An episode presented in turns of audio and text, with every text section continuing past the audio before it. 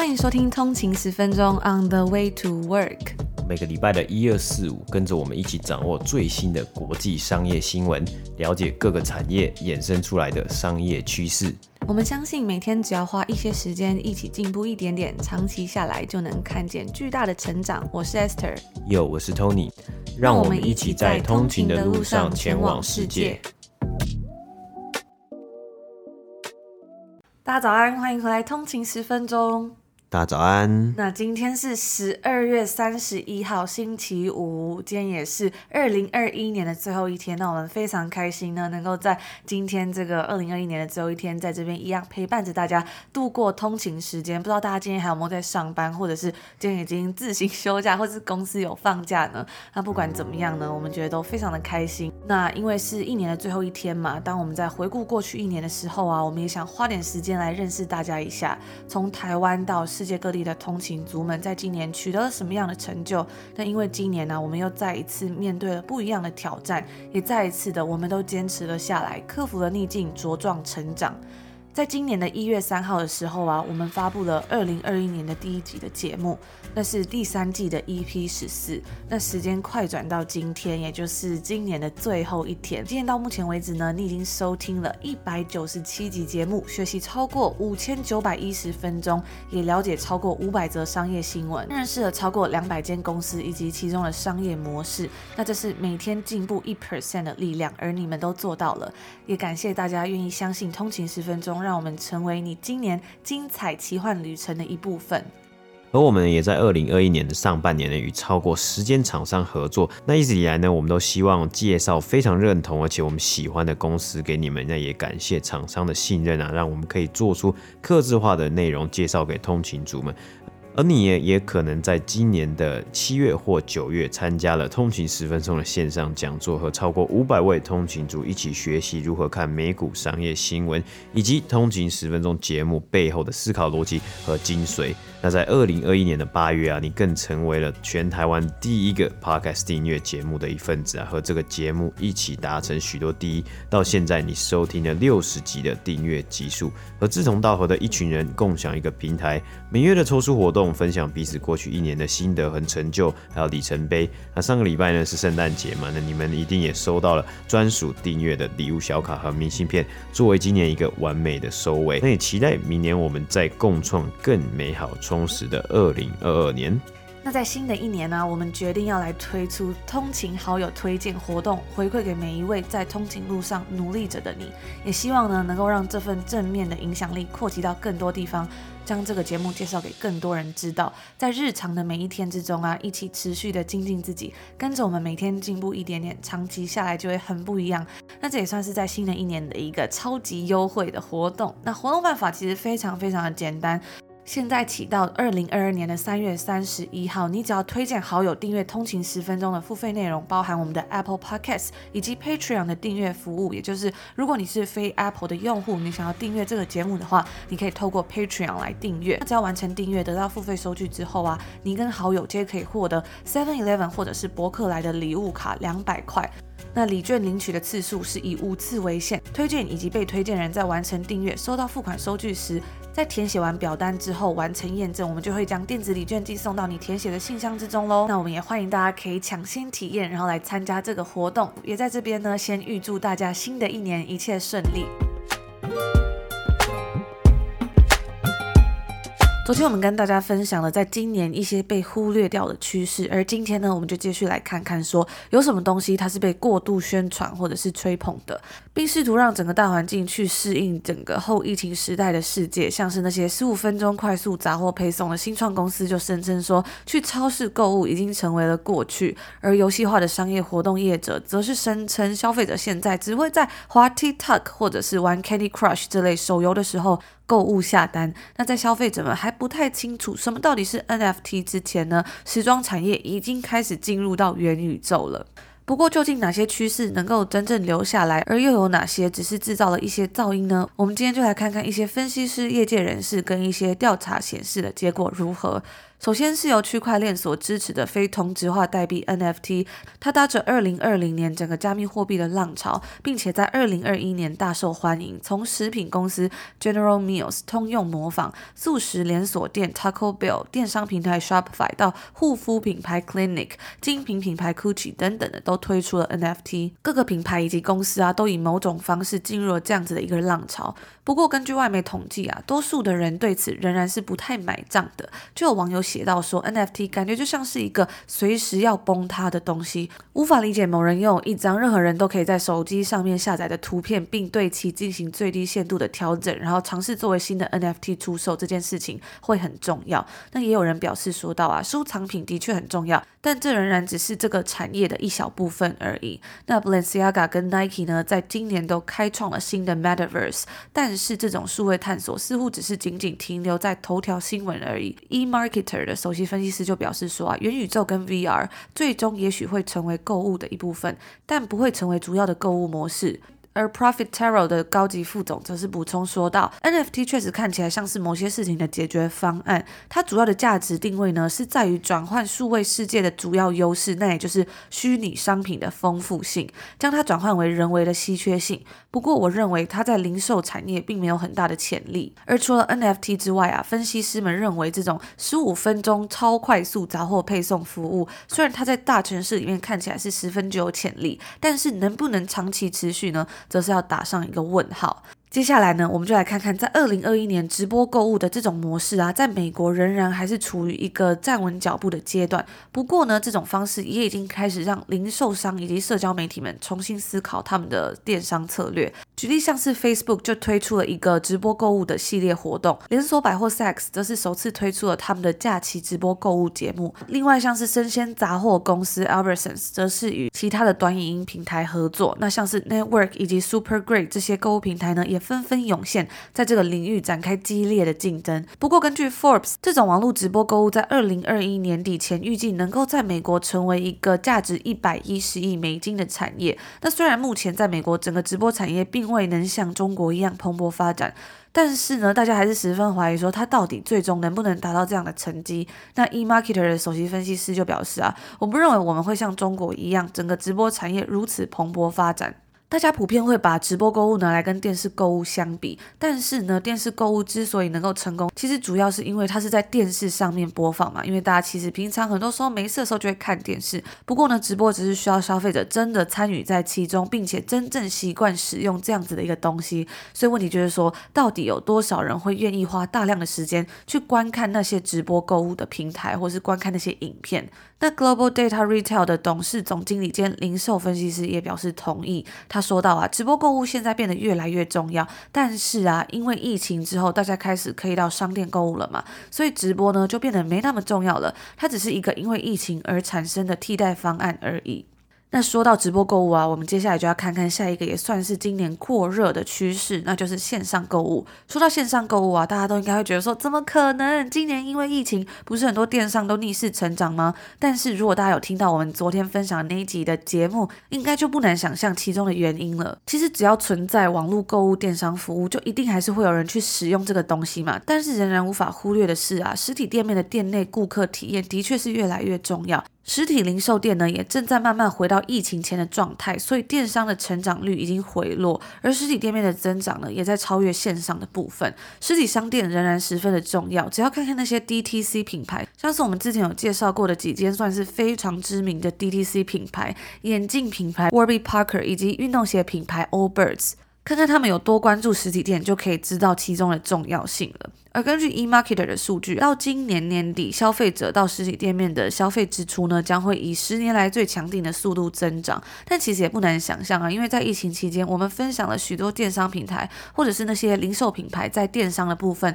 都猛烈增长嘛。但是在后来，我们今天看到财报季的表现啊，这些公司他们都纷纷下调了对于未来的猜测，也保守的说到，他们不敢保证在未来电商的趋势能够有像疫情期间那样子增长的速度了。那最著名名的例子应该就是 Shopify 了。不知道大家有没有听到我们之前分享这个 Shopify 那一集的财报？所以到了今年年底啊，这些趋势当然也会有所转变，因为整个大环境啊，整个疫情的状况都不一样了嘛，所以也不可能再像之前那样子有这么强的动能去成长了。那我觉得其中真的是特别好玩的是，因为现在是年底嘛，所以就很适合来做一些总结啊，或者是来看一下这些表现的部分。如果大家在今年呢都有收听我们的节目的话，应该都可以感受到这种一整年趋势的改变。你们可能也都有记得说，诶，从一开始我们一直在跟大家分享说，很多的品牌啊，他们在电商的部分是如何的增长，或是有哪些品牌呢？他们因为没有做到这个部分，所以失去了很大一部分的顾客。然后到后来呢，这些公司他们纷纷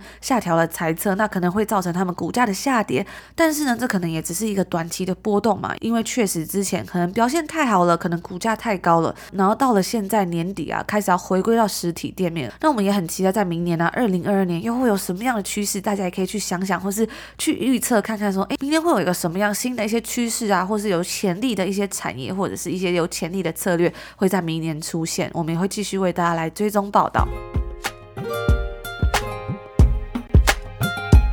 二零二一年呢，真的也是一个非常不一样的一年呢。那我们在今天这一则新闻呢的内容，我们就稍微来带给大家回顾一下今年发生了什么样的事情，特别是在股市上面。那其实我发现每天在看呢，真的每间公司的成长或是衰退啊，都是非常的快速啊，讯息也都是移动的非常快。那首先呢，我们来看看大盘的表现啊。标普五百呢，今年至今大概是截止于十二月二十九号，北美时间十二月二十九号呢，上涨大概在二十八 percent。那我也记得啊，我很常在这个。在讲股市的时候啊，我们有提到哇，标普五百这个今天又达到历史新高了。没错啊，标普五百在今年的交易日啊，至少有七十次是达到收盘的历史新高。而纳斯达克指数呢，则是紧接在后啊，今年大约上涨了二十三 percent。道琼工业指数呢是上涨了十九 percent。那在我们直接来看到这个标普五百指数里面呢，在标普五百指数有五百间公司嘛，其中呢，今年至今是表现最好的前二十间公司呢，有五间就是。石油公司、石油和能源相关的产业啊，那毕竟这个产业呢，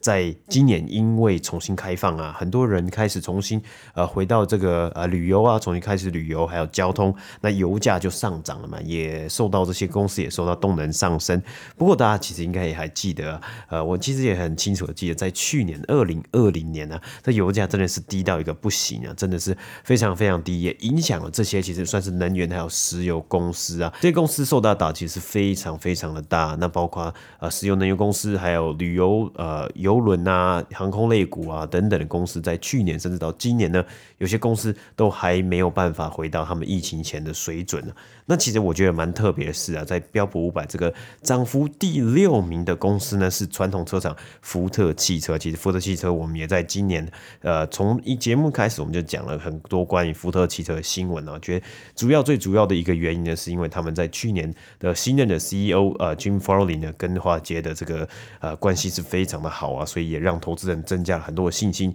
让福特汽车呢，在今年呢，二零二一年的涨幅，股价的涨幅是上涨了一百三十五 percent，而相对于福特汽车的传统的这个始终劲敌呢，GM General Motors 通用汽车呢，今年的股价涨幅啊，只有微微的上涨，微微的上涨三十七点四 percent 啊，其实也表现的还是不错，毕竟 GM 也是呃非常大力的在今年呢，大动作的宣布了很多他们要积极的抢占这个电动车市场啊，还有要积极的推出各种这个电动车的车款，甚至他们还列出了这五年、十年的电动车计划，那表现的是有这个跑赢这个标普五百指数嘛？不过呢，其实只有到上涨三十七 percent 而已啊。整体的排名呢，在五百间公司呢是排名第一百八十六名啊。那我们大家最关注的，应该很多人都很关注的这个电动车的龙头特斯拉，今年呢是微幅的上涨五十三点九 percent 啊。为什么叫微幅呢？因为在二零二零年的特斯拉的上涨幅度呢，可以说是恐怖的七百四十三 percent 啊。那我们刚刚讲到就是前二十名涨幅最大的这个公司嘛，包括很多的这个石油和能源公司啊。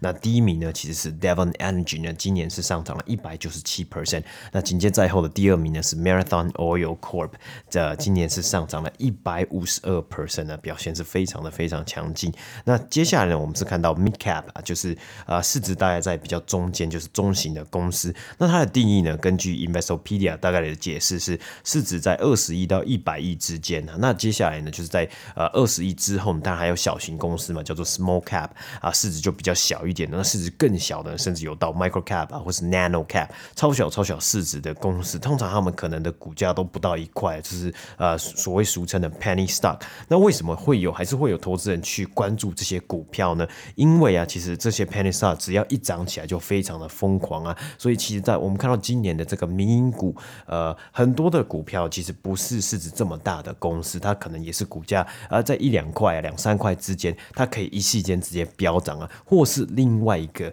呃。类别的股票呢，就是从去年开始，因为疫情嘛，所以很多人的这个目光焦点呢，都放在这些生物科技啊，biotechnology company 啊，因为他们可能如果一有跟呃疫苗啊，或是这个呃药物啊有相关，就是 COVID 药物有相关的新闻的时候呢，它的股票涨幅也可以非常的啊、非常的大，这个幅度可以非常的大。所以就是假设，假设你这间公司你的 penny stock，你的股票呃。假设零点一块美金好了，那你要涨到零点二块美金呢？其实你就是上涨了一百 percent，哇！你用这个 percentage，你用百分比来看，就非常的漂亮嘛。但是呢，如果呃我们用直观去假设好了，就是另一间公司，你如果要从一百块美金的股价上涨一百 percent 的话呢，等于你的价格要涨到两百块钱呢。所以很直观的去想，其实后者来说应该难度会比较高一点点啊。所以在这些这个比较小市值啊，或是有一些特定区块的股股票，因为这个股票交易 App 的盛行嘛，还有 Reddit 啊、论坛啊、各种讨论股票的论坛，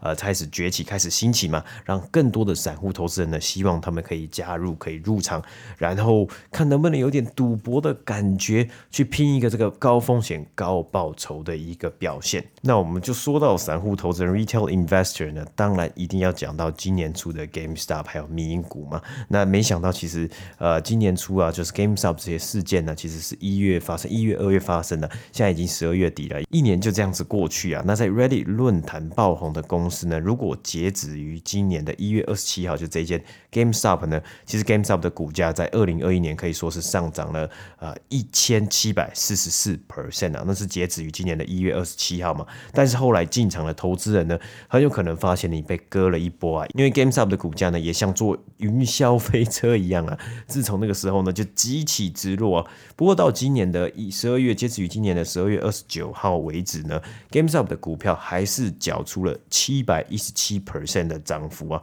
领先标普四百中型股这个 Mid Cap 的这个指数。那在这个指数这个四百间公司的呃范畴里面呢，其实有一些公司他们的表现，呃，我们之前也有讲过，也是表现非常的突出啊，都是在名列前茅的。像是老牌百货公司 Macy's 呢，今年也有缴出一百四十二点九 percent 的涨幅啊，美国运动用品连锁店 Dick's Sporting Goods 呢是缴出一百一十 percent 的上涨。那洞洞鞋啊，也是这个这这风潮啊，从卷土重来的 Crocs 呢，今年也是上涨了一百零七 percent。而接下来我们看到以科技股为主为首的为重的这个纳斯达克一百指数啊，今年涨幅第一名啊是 Lucy Motor，就是电动车新创这间公司，其实在今年才刚利用 SPAC。上市而已啊，甚至最新最新的消息啊，其实它是在今年的十二月中才刚加入纳斯达克一百指数啊，哇，一进去啊就马上荣登了今年股价上涨第一名的宝座。Lucy Motors 呢，截止于十二月二十九号，今年是上涨了两百六十九 percent 啊，哇，今年的电动车这个词啊，只要讲到电动车，大家就会嗨起来啊，非常的快乐啊。而其中呢，除了 Lucy Motors 之外呢，在纳斯达克一百指数里面，当然还有很多耳熟能详的名字嘛。除了电动车之外，今年另外一个很大很嗨的一个字，应该就是晶片跟半导体了嘛。那 NVIDIA 呢，今年是上涨了一百三十 percent，AMD 也有上涨六十一点七 percent。而以三十只蓝筹股为主的这个组成的道琼工业指数呢，我们看到今年第一名上涨第一名的呢是 Home Depot 啊，啊、算是一个居家装潢以及大型五金行连锁店的公司嘛。我们之前也有多次的报道过这间公司，其实它从去年疫情的表现。就是非常的好嘛，那今年呢是上涨了五十七点九 percent，那第二名的呢是微软 Microsoft，今年也有上涨五十五 percent 的表现啊。而值得注意的是啊，其实在这三十只蓝筹股里面呢，只有大约三间公司到四间公司呢，今年的股价是下跌了。那在这三十只呃股票里面呢。敬陪末座的啊，最后一名的呢，竟然是迪士尼公司啊，今年的股价是下跌了十四点五 percent，而波音公司呢，今年的股价呢，则是下跌四点九 percent 啊。那其实这两间公司呢，可想而知呢，受到疫情的影响也是非常的大嘛。大家现在听到迪士尼，主要呢就是迪士尼想要呃自律的，在接下来的几年就是要 grow 他们的，要增加他们的串流平台的呃影音服务嘛。但其实他们也还有很大一部分的这个呃营运啊。还有他们一很大一部分的这个收入来源呢，也是靠他们在经营这个游乐园嘛，他们的这个实体的游乐园呢，那因为有疫情的一些限制呢，所以可能还是没有办法回到疫情前的水准。那再加上其实这几季呢，迪士尼也有缴出一个呃比较让人低于预期的这个呃 Disney Plus 的表现。当然，除了上述这些股票还有指数之外，我们今年看到萨瓦多呢成为全球第一个国家将比特币认定为法定货币嘛，啊，加密货币呢逐渐成成为主流啊！美国通过了第一个与比特币相关的 ETF，还有许多名人的大力支持啊，例如说 Elon Musk 跟 Jack Dorsey 等等人。那另外我们看到 IPO 市场啊，我们在这个节目上面也很常提到哪些公司呢新上市啊，IPO 的市场是如何啊？其实今年呢，呃，传统的 IPO 就是呃我们去除掉 SPAC 还有其他的 IPO 呢，是募得了一个历史创历史记录的金额，等于说其实今年的 IPO 市场还是一样非常非常的火热。啊，而到了今年的十一月啊，其实，在二零二一年今年呃所有上市的这个。呃，IPO 的公司，它的股价呢，平均表现呢，都是有上涨十二 percent 的。但是呢，根据 Dealogic 的呃数据显示啊，到了十二月底的时候，其实这个平均价格啊，竟然是下跌九 percent，就是比起他们的 IPO 的定价还要下跌九 percent 啊。那甚至到了这个时间，十二月底的时候呢，大约有三分之二今年上市的公司啊，股价是在当初 IPO 的交易价格之下。我觉得这也算是一个非常呃。在今年的下半年有一个很大的一个趋势啊，因为我们之前有讲过，很多时候呢 IPO 都是非常的大殷勤期盼的嘛，那里面有很多 hype，有很多的热潮，所以通常它上市之后呢，可能股价会很容易就冲高了。但竟然呢，今年的这个整体的趋势呢，在冲高之后呢，很多公司的股价呢是往下跌的。那我们像是我们看到，从今年一开始呢，大概在三月的时候呢，南韩的电商巨头 Coupang 呢是缴出了一个非常亮丽的上市表。表现嘛，那呃，接下来呢，在今年上半年，其实有很多的 IPO 的公司啊，它是可以成功的在上市之后呢，股价交易金额是比上市的金额还要来得高啊。但是呢，接下来一路到了今年的暑假，我们看到像是今年七月的时候呢，中国的滴滴出行啊，算是强行的在纽约证交所上市嘛，以及在八月的时候呢，Robinhood 哇，这间呃也是名气非常的大嘛，从今年的民营股啊啊、一开始的民营股就呃一直在媒体目光焦点之中的 Robin。或呢也成功的上市了嘛？结果呢？哦，第一个第一出行呢，从上市之后直接被中国政府打到一个不行啊！股价到今年呃，目前呢，就是在截止于十二月二十九号的时候呢，呃，股价已经几乎跌了一半了。那 Robinhood 呢，也是上市后呢，上市的时候呢，价格大概是在三十五、三十六块左右，也是一开始有股价上升的趋势，但是接下来就是整个一泻千里啊！呃，目前的价格，十二月底的价格大概是在十七块、十八块美金。左右也是跌了超过五十 percent 呢。而到了今年的十一月啊，电动车新创啊，应该算电动车公司了，Rivian 创下了继二零一四年以来最大的美国 IPO 啊。那股价呢，一开始也表现得非常的好啊，但后来呢，也是有下跌的趋势。至今呢，大概股价是微幅上涨，大概两个百分比左右，在一百零三块之间。那因为其实太多的传统 IPO，以及呢，不只是这些传统 IPO 啊，还有 SPAC 公司、特殊目的收购公司。还有投资人的钱在这个市场上面，从一一路从去年到今年呢，这个整个股市甚至资本市场上面非常的热络嘛，有很多的因素，有很多的 stakeholder 在影响整个市场啊，也很容易造成这个股价的上涨和下跌。那我们看到，其实到明年初啊，我们展望二零二二年的这个第一季，目前呢，大约有超过九百间公司啊，它的私有公司市值是超过十亿美金，就是这些独角兽公司啊，通常这些都要。公公司呢，它的估值可以超过十亿美金呢，其实下一步呢就很有可能要来上市，可能让他们一些早期的投资人有一个出场的机会嘛，然后并且并且更上一层楼。那也有很多公司，其实真的他们就正在这个整个 pipeline 里面，就是要排队要等着来上市。因此啊，明年的市场应该还是会非常非常的热络。但是一个重点呢，是因为现在这三个月以来啊，很多 IPO 的公司它的股价都有下跌的状况，也导致可能这些公司就等着要上市的公司呢，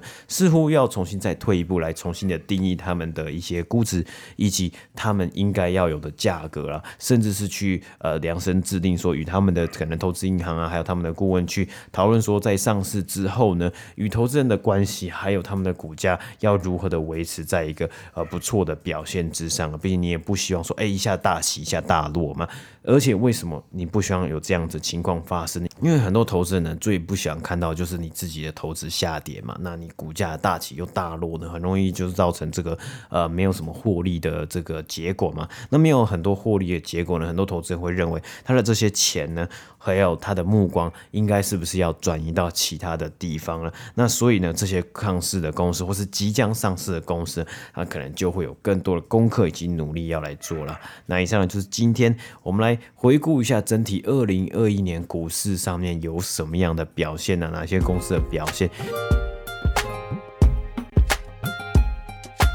那以上呢，就是我们今年的最后一集节目要来跟大家分享的所有内容啦。那在最后啊，我在这几天呢，也收到了很多通勤族的留言啊以及讯息。我觉得非常感动的是哦，就是昨天有跟大家分享到嘛，有通勤族结婚了。那另外呢，我也收到通勤族说他刚生产完，就是剖腹产刚生产完生的小 baby，让我觉得真的是都觉得非常的感动。大家在今年呢都有不一样的成就。另外啊，我在前阵子也收到一个通勤族的留言，我觉得非常的。温暖。那时候呢，这位通勤族就说，岁末年终想要借由这个假期跟我们说声感谢，也想要分享他自己在今年的一个转变。从四五月疫情爆发开始啊，就一直在家上班，每天能出门的时间呢，其实就是早上天还没亮的时候晨跑的那段时光。从四月开始，每天晨跑的时候啊，总是从你们的 podcast 开始吸收各种不同的知识。由于自己在科技产业中，所以平常会接触到的都和科技新闻相关。但透过你们的分享，我学习到不同的商业模式，不同的经济模式，那这样子的 me time 帮助我成长很多，甚至在因缘机会下，让我换了一份更好的工作。而在取舍工作跟新机会的时候呢，Esther 所分享的午夜图书馆的一段话，我一直都记得。早上五点多跑到四点多公里，快要到五公里的时候，听到了。你到每一段人生，不需要享受所有的面向，才能保有选择。你只要永远保持信念，相信外头还有更多人生值得享受就行了。同样的，享受一段人生，不代表你就必须留在那段人生之中。除非你无法想象更好的人生，你才会留下来。但矛盾的是啊，你试过越多的人生，你越能想到更好的人生。因为每次你体验过新的人生之后，你的想象力呢就会变得更开阔。那他说到啊，这段话是驱动我放弃辛苦了七年半，已经有了自己的团队的主管职。到达舒适圈的自己，再给自己一个机会去尝试更有挑战的公司。那也是因为你们，所以在面试的过程中啊，常常都能够有不同的思维去回答。那我们也非常感谢这位通勤族所跟我们分享这个内容啊，也希望在岁末年终呢，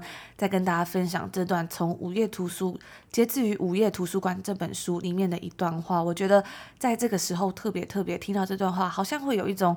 特别不一样的感受吧，因。因为在今年一整年啊，真的是经历了非常多的事情。那我觉得很多时候要去面对新的挑战，或是到一个不一样的环境呢，都是需要非常大的勇气的。如果透过这个节目能够给大家一点小小的勇气，或是小小的推力，我觉得都是一个非常开心的事情。那也非常开心大家跟我们分享你们的故事，让我们也更有勇气面对二零二二年。嗯，那之前呢也听到过蛮多通勤族跟我们分享啊，他可能是在面试的时候啊，或是在讨论的时候，诶，突然想到了我们之前分享过的一些商业新闻啊。或是公司啊，或是一些思维的模式，我觉得能够让大家可以真的把我们分享的内容啊，还有我们每天一起在看的东西，然后学以致用，或是说，呃，算是呃做在日常生活上面的应用，我是非常的开心啊。就是，哎，我们在在这里，然后给予大家一点点的呃帮忙啊，或是说给予大家一点点的勇气，去面对这个每呃非常现在非常变动快速的时代嘛，或是时间点啊。特别是我觉得从疫情以来，就是两年多了，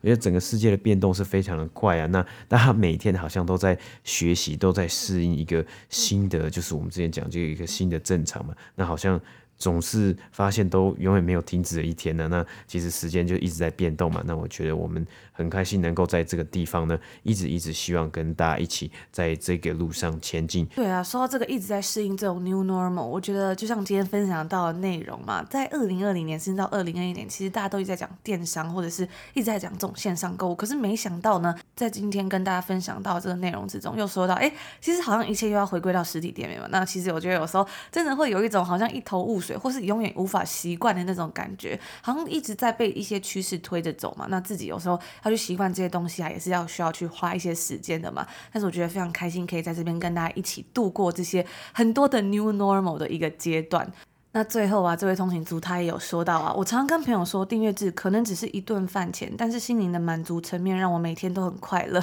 他说我几乎看到人就会推荐。或许 Esther 跟 Tony 说的跟你们的工作无关，可是有时候当我们太在同一个环境之后，会没有新的 input，就会在旧的思维模式还有观念里面。那这是通勤十分钟最大的好处，收集了很多新的东西啊，给人思考的机会，无论是书或是新闻，或是一些激励人心的信念。那我觉得有时候在同一个产业啊，或是常常活在同一个地方，好的一个舒适圈，真的有时候会觉得好像自己在原地踏步的那种感觉。所以我也一直激励着自己，常常去看一些不一样的东西啊，听一些可能不太熟悉的想法。或是去看一些不同人他们所发表的一些内容，或者是我觉得还有很多时候是通勤组所跟我们分享一些新闻啊，或是你们所在产业的一些所见所闻。透过这样子的交流跟激荡，我觉得也能够更快速的帮助自己吸收还有成长。对啊，而且跟大家分享一下，我觉得我自己呢，就是在。职场上面，其实不管是在通勤十分钟的 podcast 上面，或者在职场上面，其实我觉得我自己非常看重就是一个成长的空间，还有成长的潜能。就是因为这个，我现在在做的这些东西啊，通常我会跟我的组员，或是说我的呃 manager 主管去讨论，说我到底会不会有成长的机会，或是我没有机会去学更多的东西啊？那这个东西其实可能短时间是看不到，但是呢，很多时候我们都是在呃一天每天在做的时候呢，就是在努力的扎稳你的这个基础。然后为你未来的成长，再铺上更稳定的道路啊。那如果你是第一次收听这个频道的话呢，也欢迎你可以开启 Apple Podcast 两个礼拜的试听，然后听听看我们每天在这边跟大家分享的所有有趣的一些内容跟商业新闻啊，还有一些好书分享。那当然当然啦，也别忘了不要错过我们今天所推出的这个最强回馈活动，也就是通勤好友推荐活动。详细的内容呢，我们也会把链接放在今天的 Show Notes 里。如果大家有兴趣还没有开启订阅的话，也可以跟好朋友一起揪团开启订阅，你们两个人呢都可以拥有这个两。百块的礼券，或者是你可以推荐给别人，那也可以得到这个两百块礼券。无论是你要去买书啊，或者在新年有一个小小的红包，我觉得一定都是一件很开心的事情。那我们最后呢，就先在这边再次祝福大家二零二二年新年快乐，然后也祝福大家在二零二二年能够有一个全新愉快，然后充实美好的一年。我们就明年见喽！明年见，拜拜。拜拜。